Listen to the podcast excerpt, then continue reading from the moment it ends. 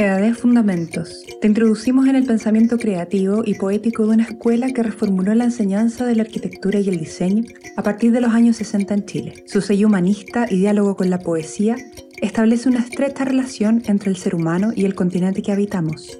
Aquí encontrarás extractos sonoros del archivo histórico José Vial Armstrong, con clases magistrales de Alberto Cruz, Godofredo Yomi, Claudio Girola y Fabio Cruz, entre otros. Bienvenidas y bienvenidos a un nuevo episodio de la tercera temporada del podcast Polifonías EAD. Este podcast tiene cuatro series de contenidos que ponen en perspectiva desde diversas miradas el quehacer de la Escuela de Arquitectura y Diseño PUCB y quienes la nutren, es decir, sus estudiantes, docentes, investigadores y por supuesto egresados y egresadas de nuestra escuela. El episodio de hoy corresponde a la serie de contenidos Fundamentos, que nos permite revisitar aquellas dimensiones que dieron origen a la identidad de la escuela y que de diferentes formas han sostenido el modo de hacer y generar un sello único en quienes han pasado por sus aulas. Mi nombre es María José Iglesias, soy diseñadora y profesora en nuestra escuela. En esta oportunidad nos acompañan Vanessa Siviero y Jaime Reyes, ambos doctores en diseño por la PUC y docentes en nuestra escuela. Vanessa conforma el equipo de primer año y Jaime, a su vez, el taller de América. Bienvenida Vanessa, bienvenido Jaime, muchas gracias por aceptar esta invitación. Hola a todos, muchas gracias también por invitarnos. Hola Vanessa, hola María José, hola a todos, un gusto estar aquí. Hoy junto a nuestros invitados estaremos conversando acerca del modo de hacer taller en la EAD que este año por primera vez ha sido compilado y trabajado como método en el cuaderno pedagógico Habitar, el taller de diseño.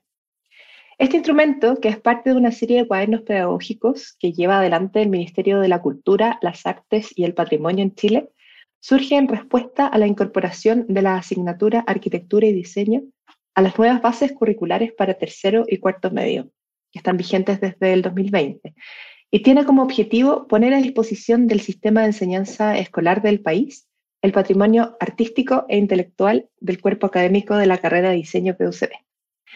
Jaime, desde que entré a trabajar en la escuela, pude ver que tienen un modo diferente de hacer, de abordar las distintas instancias educativas, ya sean talleres, travesías, actos, celebraciones.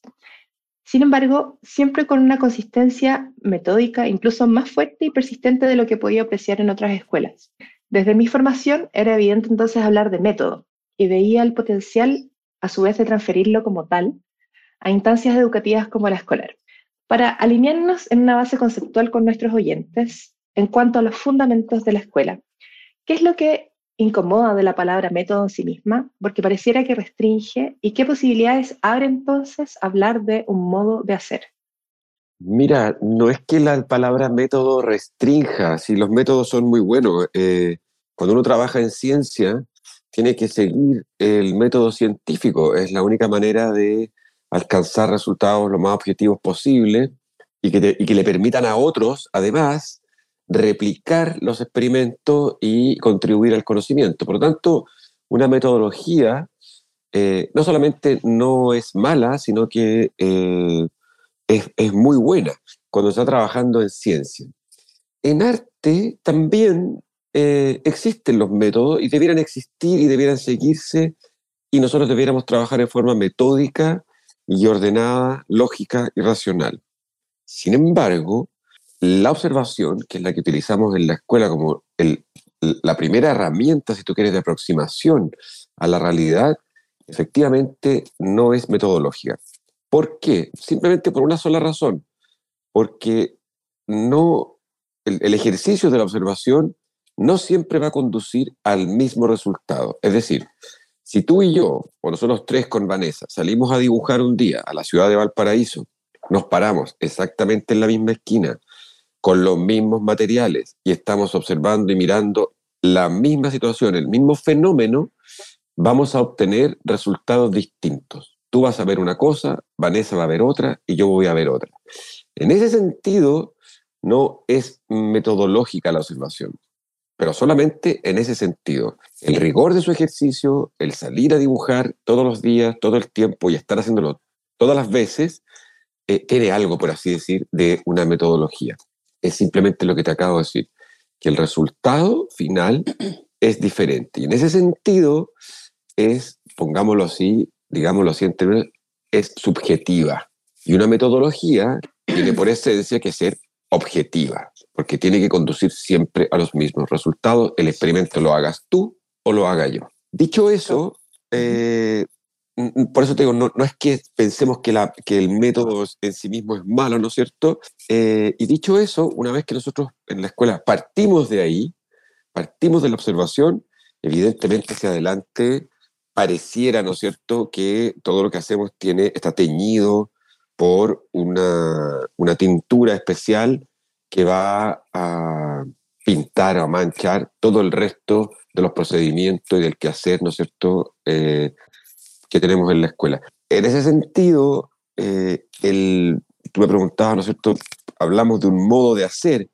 No, sí, sí, metodologías también.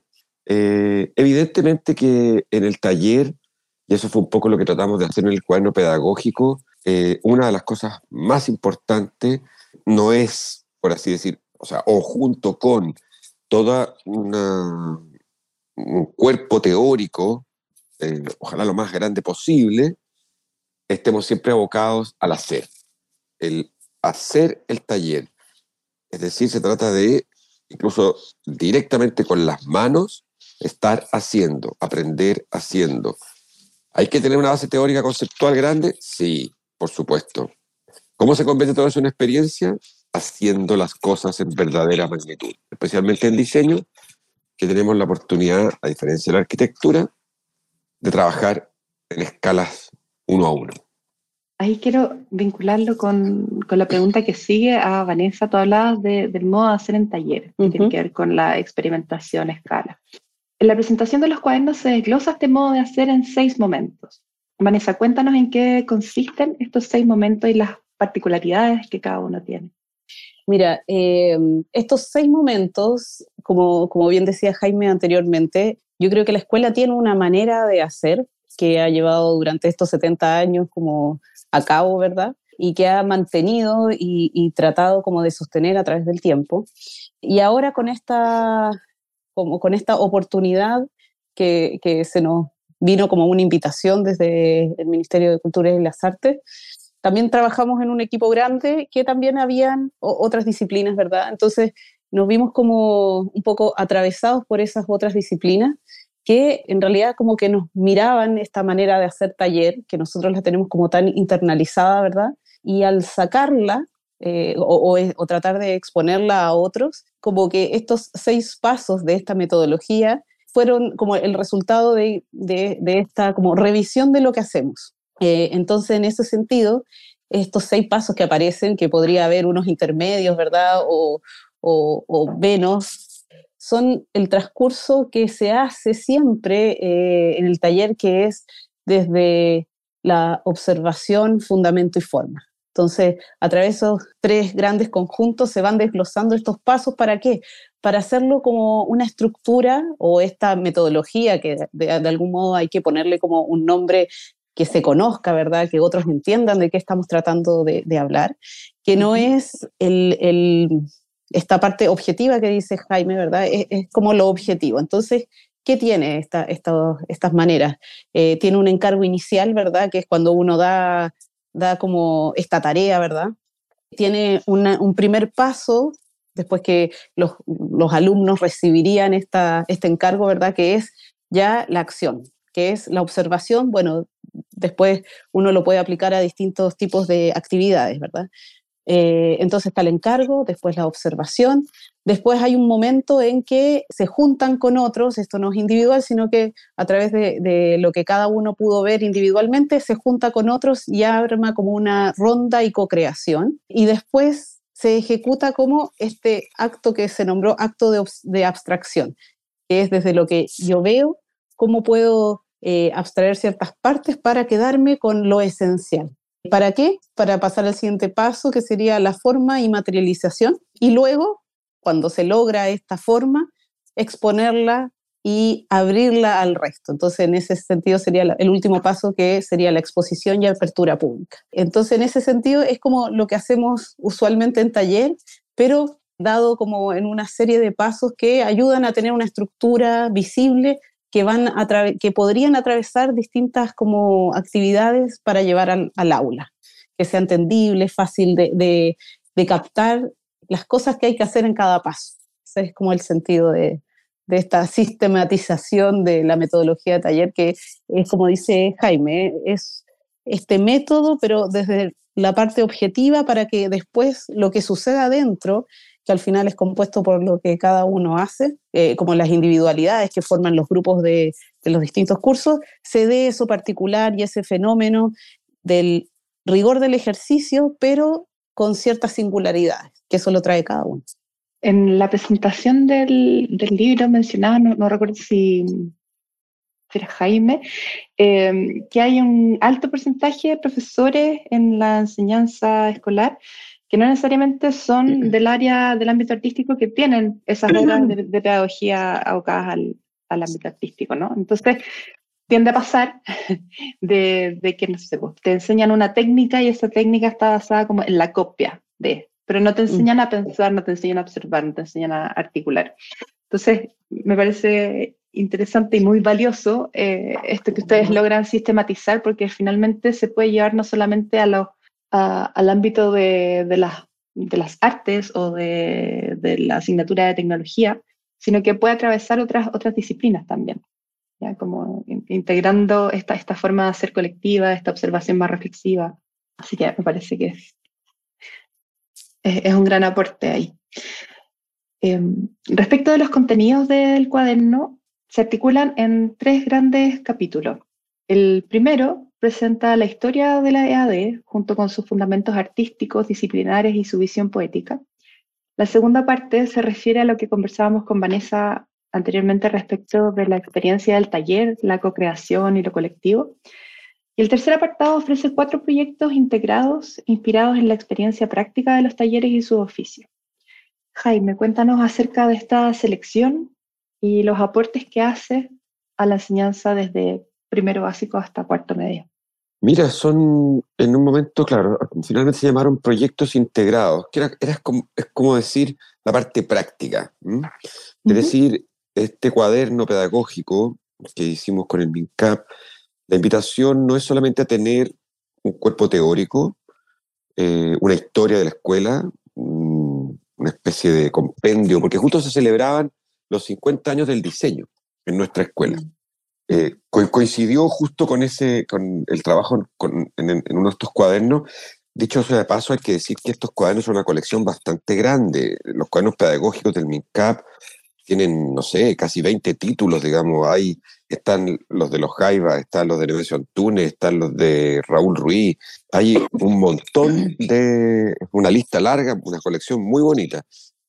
Por lo, por lo que además fue un gran honor que nos invitaran a hacer este que es sobre el diseño en la escuela. Bueno, estos proyectos integrados, papeles encuadernados, paisajes sonoro y naturaleza, diseño y celebración y artilugios del viento, están basados, cada uno de estos proyectos está basado en eh, algunas experiencias que habíamos hecho anteriormente con talleres de diseño, unas más nuevas, unas más antiguas. Cada uno de estos proyectos tiene desarrolla, por así decir, cada uno de los pasos y tiene un manual, tiene unas instrucciones, tiene material descargable, tiene material que se puede recortar, sacar, bajar para dibujar, para pegar, etcétera, etcétera, para construir, para que los docentes puedan trabajar desde, como decías tú, desde primero a cuarto, a cuarto medio, primero básico, pero ojo, no solo en en, el, en los ramos de, eh,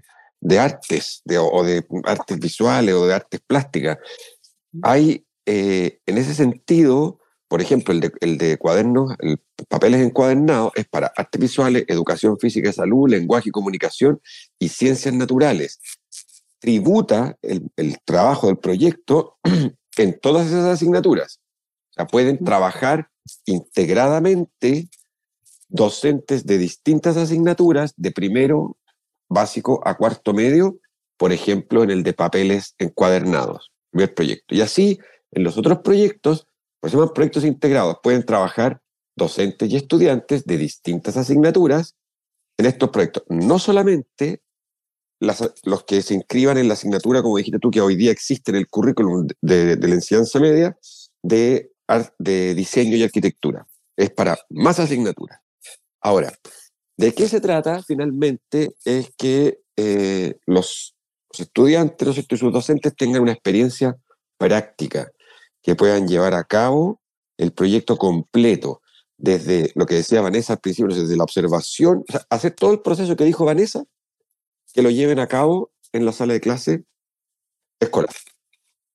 Y estos proyectos permiten, está explicado paso a paso con material didáctico en el libro y también tenemos harto material en nuestra wiki Casiopea y esperamos que estos proyectos integrados vayan creciendo, que vayan apareciendo más todavía para tener disponibles no solo estos cuatro que, está, que yo te mencioné recién, sino que otros más y más complejos. Por más complejos me refiero a que hay más material. Por ejemplo, en la wiki tenemos videos. En el libro que hicimos con el ministerio no podemos, es, es un libro en papel, pero en la wiki están los videos que explican paso a paso y hay otro tipo de material multimedia que complementa y ayuda al desarrollo de estos proyectos integrados.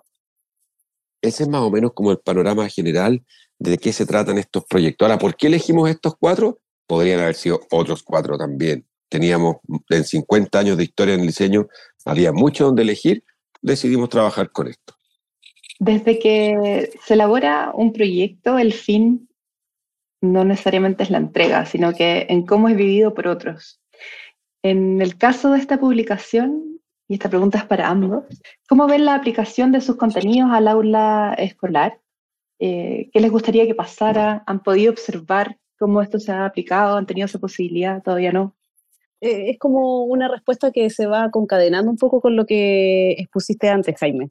Eh, es como esta experiencia, yo creo que lo que tratan de hacer los cuadernos pedagógicos y estos proyectos integrados es como claramente eh, sacar como de, la, de, estas cápsulas que tienen las asignaturas en, en, el colegio, ¿verdad?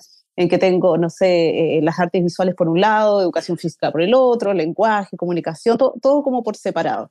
Entonces yo creo que lo que el aporte de estos cuadernos eh, pedagógicos es como atravesarlos por ciertas como actividades en, el cual eh, estos proyectos integrados van eh, desarrollando estos objetivos de aprendizaje que cada asignatura debería lograr, pero no de una manera aislada, sino que concadenando eh, los, los, saberes, los aprendizajes que se van teniendo para, para tener una formación al final integral, que es lo que en la escuela como que resulta de una manera como súper natural, ¿verdad? Pero que es completamente distinta al modo de hacer del colegio.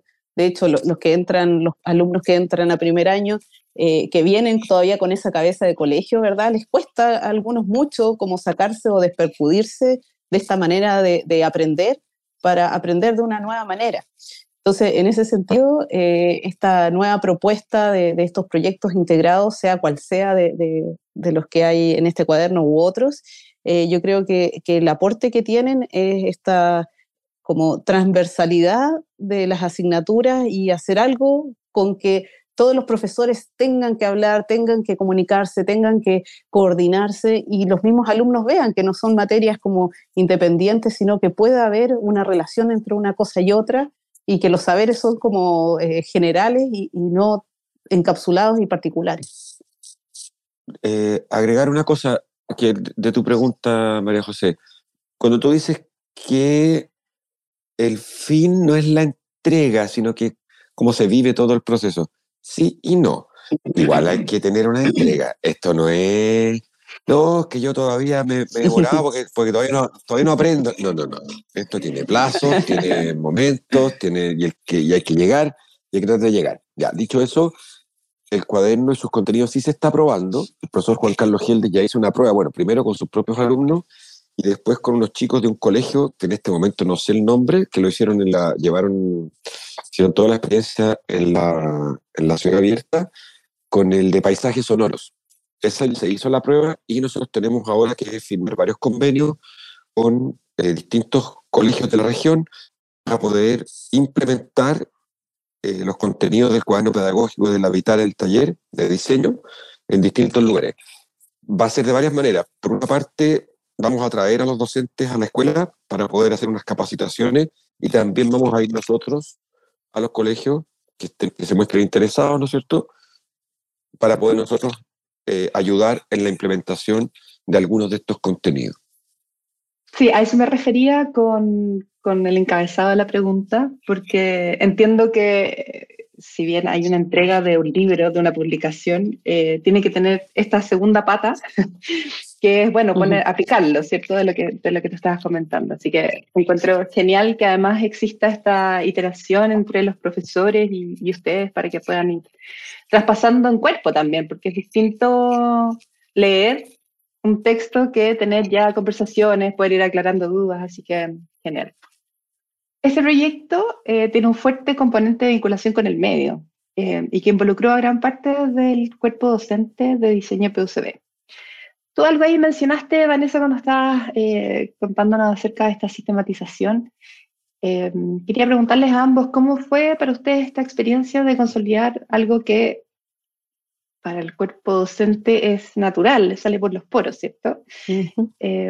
¿cómo, ¿Cómo se traslada a otros y qué puertas abrió este ejercicio de mirarse, de consolidar, para poder entregar en una zona fuera de lo que están cómodos, de lo que están habituados. Porque es algo, hicieron algo que es muy, muy diferente, ¿no? Sí, de hecho, eh, cuesta un poco, en cierto sentido, como poder como sentarse a hablar de estos temas que, que son como muy relevantes, pero que siempre hay poco tiempo poco tiempo de, de, poder hacer esta voz en común y estar, entre comillas, todos de acuerdo, ¿verdad? Todos como en cierta sintonía. Eh, en ese sentido, este trabajo abrió esa posibilidad de, por ejemplo, nos juntábamos todos los viernes a determinada hora, eh, no solo entre algunos de nosotros, sino que nos acompañaba un historiador también, eh, otra, otras diseñadoras de, de, otros lados. Entonces, yo creo que el cruce que se armó en, ese trabajo fue importante para esto que nombraba yo también anteriormente, el, el, poder revisarse no solamente con las palabras que uno siempre como maneja, sino que también atravesarlo por otras disciplinas y que fuera entendible o manejable por un otro que está, que está afuera, que tiene que ver con, con el ámbito a lo mejor más pedagógico, ¿verdad? O, de la historia. Eh, fue como enriquecedor en ese sentido. Mira, yo creo que hay una parte, decir vinculación con el medio, que está hoy día es una a nivel como de, de las cosas más importantes que tiene que atender la universidad. Todas las universidades, no solo la nuestra. Así que desde ese punto de vista, si se cumple, bien. Pero yo creo que aquí hay una cosa que me gustaría destacar, porque es de las pocas veces si es que no la primera, a este nivel, en que una entidad como el Ministerio de las Culturas y las Artes y el Patrimonio invita a un, trabajo, llamémoslo, de exposición, de recopilación, de muestras, no a la Escuela de Arquitectura y Diseño, sino que al diseño de nuestra escuela. Y eso implicó hablar, un poco como decía Vanessa, juntarse de nuevo, de otra manera, entre diseñadores para poder tener una palabra que es de la escuela, pero que tiene un lado, un componente, un punto de vista, esta vez exclusivo del diseño. Ahora, no es que no lo hayamos pensado antes, estas cosas, si tenemos 50 años haciendo diseño en Chile, ¿no es cierto? Y en el mundo y en Valparaíso, pero eh, es bonito que el ministerio y, gente que en ese sentido es como que es un externo, que no es una idea nuestra, te propongan y te financien y te ayuden, ¿no es cierto?, a hacer un proyecto como este. Me parece que el resultado, el libro final, tiene, desde mi punto de vista, quedó bastante bien. Sí, ahora hay que aplicar esa parte de la vinculación con el medio, que significa que hay que de verdad extenderlo eh, para que los libros no queden en unas cajas guardados, sino que hay que llevarlo a los lugares, hay que hablar con los colegios, hay que hablar con los docentes, llevárselo a los chicos y chicas de, ojalá, más partes de Chile para que lo puedan usar y puedan estudiar y trabajar con él. Si alguien quisiera acceder a este libro de manera digital, por distancia, lo que sea, ¿dónde lo pueden encontrar? Casiopea, María José, por supuesto, está todo en la wiki, completo. Sí, si uno se mete a la wiki y pone habitar el taller de diseño, cuadernos pedagógicos, ahí aparece una página que está armada y que está desde la presentación de, la misma edición, que uno la puede descargar en PDF, eh, los proyectos integrados, todo el material que hay de cada uno de estos proyectos y toda la información que hay está volcada en esa wiki que la idea de esa wiki también es que, que es como eh, refrescable, o sea, la, podemos ir actualizando, la podemos ir teniendo al día con, con, con las últimas cosas que, que, podamos ir haciendo y metiéndole mano. Así que en ese sentido es la gracia de, de esta wiki. Para quienes no conocen la wiki Casiopea, les voy a dejar el enlace, es wiki.ead.pucb.cl y ahí en el buscador pueden encontrar. Es esta biblioteca abierta de la escuela creada ya hace, ¿cuánto tiene la wiki? ¿10, 15 años? Como 15. como 15, sí. Eh, que es esta plataforma abierta donde pueden ver, ¿verdad?, todo lo que eh, se hace en, en, la escuela, todos los talleres, las investigaciones. Así que es una excelente fuente de información también. Los dejo invitados a que la revisen.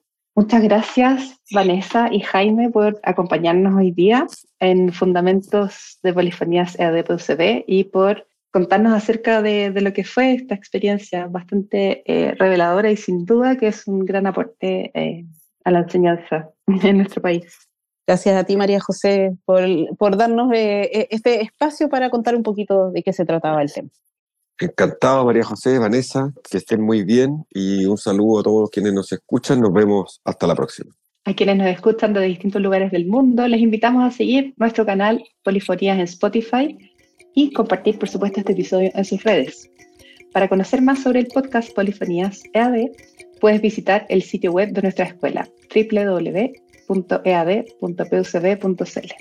Muchas gracias por acompañarnos. Hasta la próxima. Fundamentos EAD recoge extractos de clases, textos fundamentales y audios que podrás encontrar completos en la biblioteca Constel en nuestro sitio web www.ead.pucb.cl.